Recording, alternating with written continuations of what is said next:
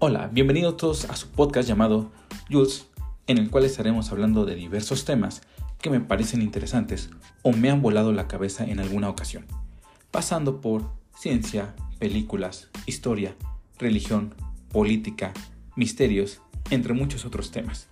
Cada lunes estaré compartiendo uno de estos temas con ustedes y si tienes algún momento para escucharme, ya sea de camino a tu trabajo, camino a la escuela o simplemente quieres pasar media hora de tu tiempo escuchando a un desconocido, te invito a que me sigas y compartas este podcast.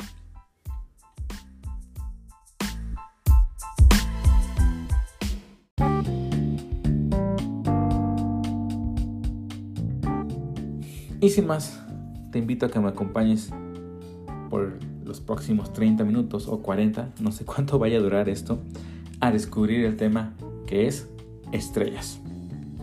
Todos en alguna ocasión de nuestras vidas hemos visto el cielo nocturno y hemos quedado atónitos ante el manto estelar y sin duda así como nosotros, millones de personas hoy en día y a través de la historia han quedado fascinados al ver las estrellas y se han preguntado por qué están ahí, o cómo se comporta o qué son.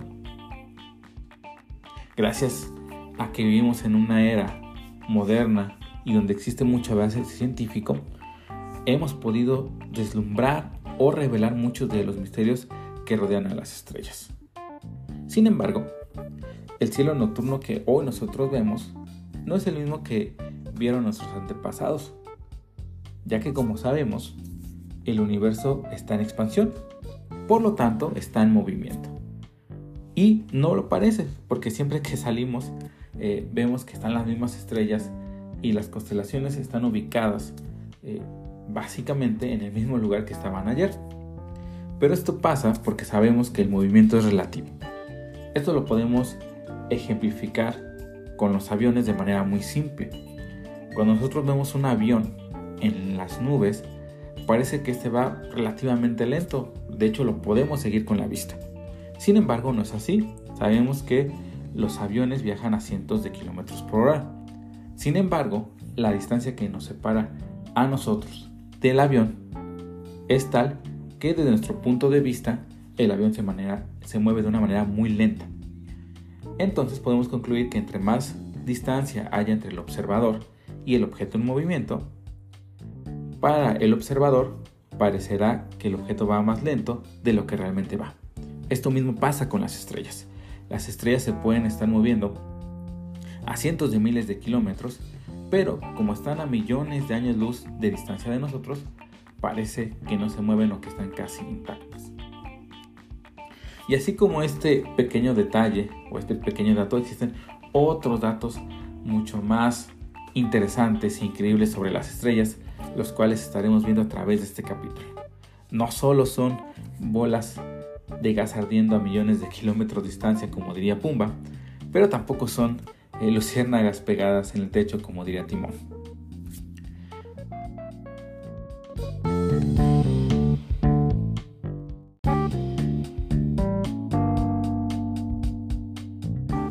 Pero hay que definir qué es una estrella.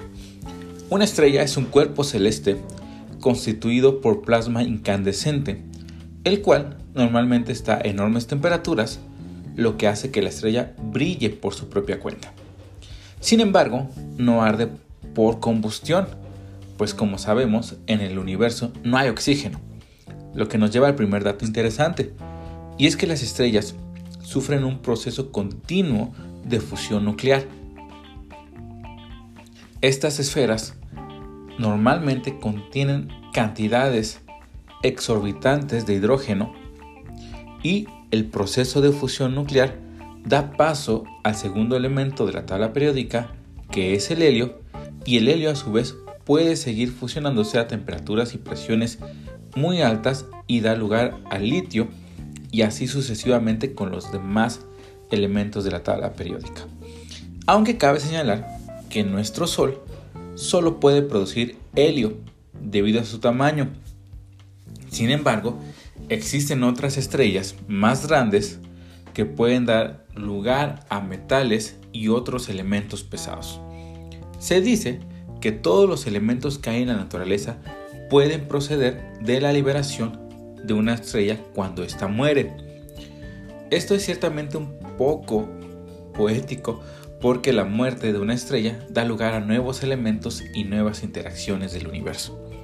Tal vez ese es su verdadero propósito, que a través de la muerte de una estrella crea nueva vida. Como dato interesante, las reacciones nucleares suceden a 15 millones de grados centígrados, nada más para que se den una idea de qué temperaturas pueden llegar a alcanzar estas estrellas.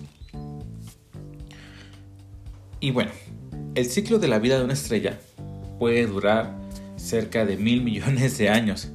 Incluso hoy en día nosotros como seres humanos no podemos encontrar algunas estrellas muertas porque no ha dado el tiempo suficiente desde la creación del universo o desde el inicio del universo para que se formen ciertos tipos de estrellas. Veremos que algunos tipos de estrellas solo son teóricas porque no hemos pasado tanto tiempo en el universo como para poder verlas. El nacimiento de las estrellas eh, se produce dentro de las nebulosas y esto ocurre en un proceso que dura miles y cientos de miles de años. Y lo que pasa es que debido a la gravedad provocado por la misma nebulosa, hace que colapse, que se comprima y cree o dé paso a lo que es una protoestrella. Esta se va a ir haciendo cada vez más pequeña y cada vez va a ir adquiriendo más masa debido a la gravedad, ya que la gravedad va a atraer a todos los gases que rodean a la estrella y además de esto va a comenzar a girar. A este proceso se le domina como fase T Tauri y millones de años después, cuando la temperatura del núcleo de la protoestrella llega a unos 15 millones de grados centígrados, que es la temperatura a la cual suceden las reacciones nucleares, comienza el ciclo de la vida o podríamos decir que nace una estrella. Existen eh, muchos tipos de clasificaciones de las estrellas y normalmente la más común es clasificarlo por tamaño y tiempo de vida. Como datos muy interesantes eh, en general de todas las estrellas, es que, por ejemplo, entre más grande sea una estrella, su tiempo de vida será más corto. Esto es porque los procesos nucleares que tiene que mantener la estrella exigen cantidades más grandes de helio y por lo tanto su combustible, por decirlo de alguna forma, se termina más rápido y su tiempo de vida se acorta.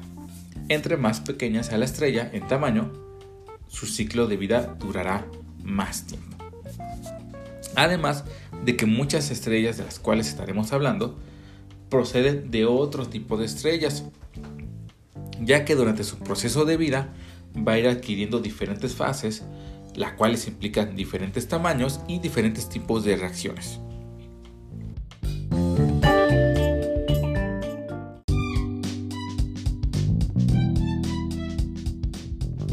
La clasificación que tomaremos para poder identificar las estrellas, al menos este capítulo, va relacionado directamente con el tamaño y tiempo de vida de las estrellas que normalmente van a ir relacionados.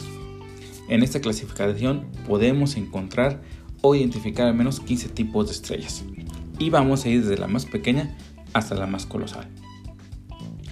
En primer lugar tenemos la estrella de neutrones, que es la estrella más pequeña que podemos encontrar en el universo conocido además de que tiene un nombre genial. Para poder imaginar o dimensionar una estrella de neutrones, supongamos que tenemos la misma masa de nuestro Sol y la compactamos en una esfera de diámetro de 10 kilómetros. O lo que es lo mismo, Tlaxcala. la densidad que tiene esta estrella es exorbitante.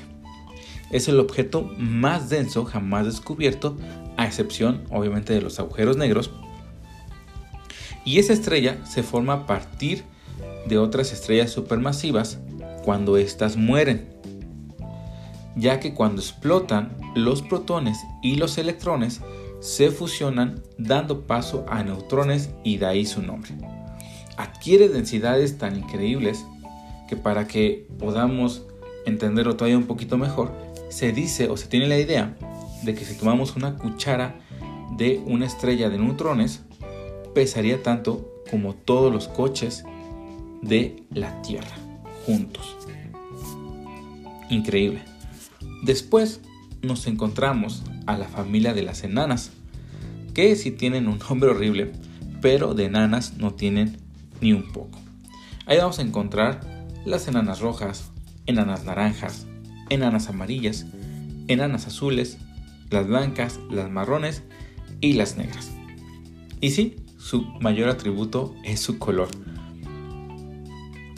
Primero comenzaremos con las enanas rojas, que son las estrellas más abundantes en el universo y pueden llegar a tener un diámetro aproximadamente de la mitad de nuestro Sol. Sin embargo, son las estrellas que más tiempo viven, ya que al ser más pequeñas consumen menos helio en su reacción nuclear y pueden alargar su vida hasta, se cree, 200 mil millones de años. Incluso hoy en día no podemos o no hemos podido ver la muerte de una de este tipo de estrellas porque pues, el, universo ni siquiera es tan viejo como, como esa cantidad de años. Después de esto están las enanas rojas, que son muy parecidas a nuestro Sol y pueden llegar a vivir cerca de unos 30 mil millones de años. Y sus características hacen que puedan haber sistemas solares parecidos a los de nosotros, incluso sistemas habitables. Uno de los retos de los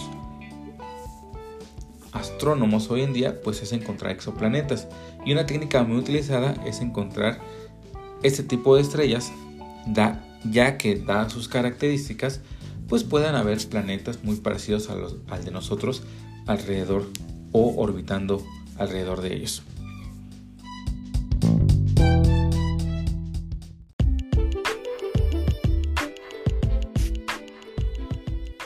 Después están las enanas amarillas. Y en esta se encuentra ubicado nuestro Sol. Tienen un diámetro aproximado de 1.400.000 kilómetros y la temperatura superficial ronda alrededor de los 5.500 grados centígrados. Y tú te quejas del calor en primavera. Tienen un rango de vida de aproximadamente unos 10 millones de años. Y como podemos comprobarlo, entre más van creciendo, vamos acercándonos a estrellas más grandes, el tiempo de vida de esas estrellas es mucho más corto. Después seguimos con la nana blanca, que en realidad esta procede de otra estrella más grande. Y es que, como habíamos dicho en un principio, todas las estrellas que veremos en esta clasificación normalmente corresponden a una estrella anterior eh, dado que pues, su tiempo de vida va haciendo que ocurran cambios en ellas. Aquí, a partir de, las, eh, de este tipo de estrellas, pues ya vamos a comenzar a ver que normalmente se desprenden o son parte del ciclo de vida de una estrella anterior a ella. Y es que cuando una estrella masiva muere, deja como remanente su núcleo. Y de hecho, nuestro Sol con el tiempo se va a convertir en una enana blanca. De hecho, también son estrellas muy densas. Y es que concentran una gran cantidad de masa en un espacio muy pequeño. Y en este caso es como si compactaras toda la masa del Sol en el tamaño de la Tierra, que sí es muy denso, no tan denso como una estrella de neutrones, pero aún así es bastante. También tenemos la enana marrón, que a mi parecer es la menos interesante de la lista, pero no hay que ser malos, hay que darle chance. Así como cuando ex te dio chance a ti, más o menos. Y bueno, vamos a seguir hablando de esta estrella de color humilde como su servidor. Y esta estrella no se me hace tan interesante porque está en los límites de un planeta gaseoso como Júpiter y una estrella. Eh, el tamaño de esta estrella hace que muchos planetas eh, estén orbitando a su alrededor, pero su masa no es suficiente como para que los procesos de fusión inicien, por lo que no brilla tanto. De ahí su nombre, estrella marrón. Y bueno, de aquí las siguientes dos estrellas de las cuales vamos a estar hablando son estrellas hipotéticas, ya que no se han logrado observar, pues el universo no ha existido lo suficiente como para que estas estrellas aparezcan. Y hablamos de las enanas azules y las enanas negras. Como se habrán dado cuenta, cuando una estrella muere, deja un remanente. Y así cuando una enana roja muere, daría paso a una enana azul. Pero si nosotros recordamos, una enana roja puede vivir cerca de unos 200 millones de años. Y ese tiempo no ha pasado desde que el universo se formó, ya que el universo se cree o se estima que tiene unos 13.700 millones de años. Y probablemente el único que pueda haber una estrella de ese tipo pues es Chabelo. Y si te preguntas qué pasaría cuando esa estrella muere, es decir, una estrella azul muere, pues daría paso al segundo tipo de estrella hipotética, que sería una nana negra, la cual, como su nombre lo dice o lo indica, intuimos que esta no irradiaría ningún tipo de luz, por lo tanto, pues sería negra.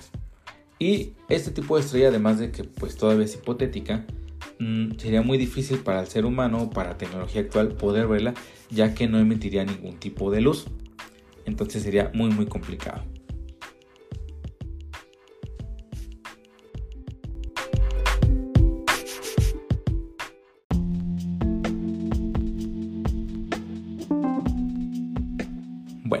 Y de aquí seguimos con esas estrellas que sí son observables y hablamos de las subenanas, que son estrellas que se encuentran entre una estrella luminosa y una enana marrón.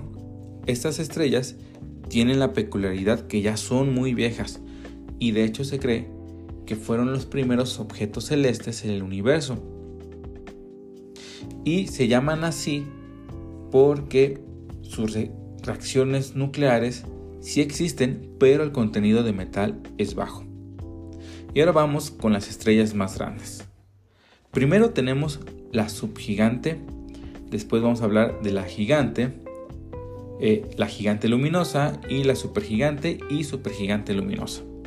Algo interesante de esas estrellas es que, como ya lo habíamos comentado, forman parte del ciclo de vida de las estrellas masivas, pues a medida que pasa el tiempo, las estrellas se van expandiendo y pasan a ser gigantes, Prácticamente todas las estrellas enanas se van a convertir en algún momento de su vida en gigantes.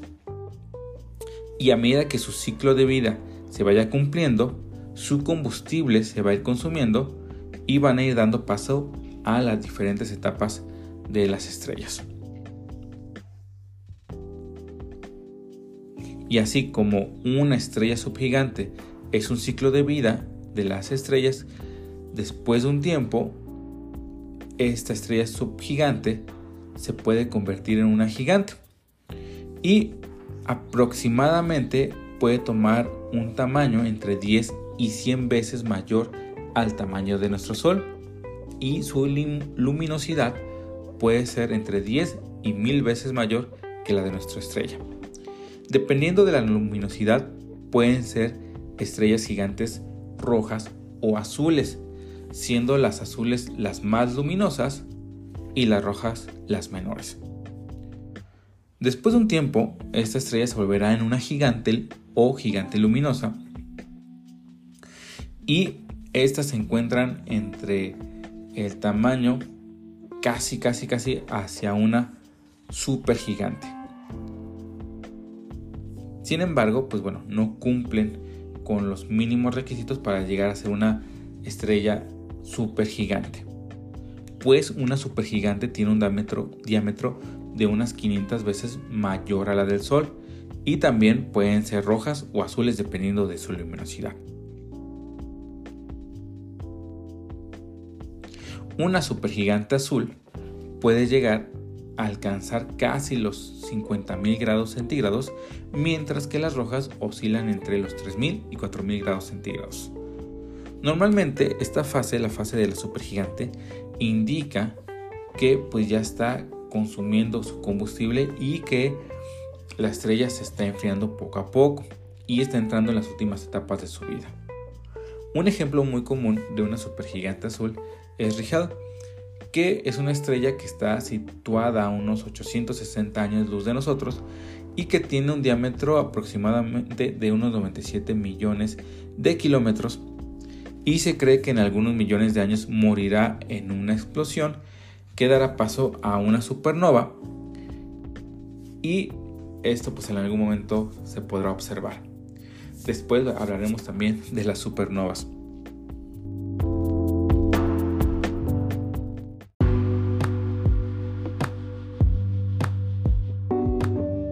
Ya para finalizar con esta clasificación, tenemos las hipergigantes luminosas y las hipergigantes, que son estrellas extremadamente tan grandes que incluso las leyes de la física impiden que existan objetos o estrellas más grandes que estas, pues entonces darían lugar a agujeros negros o supernovas.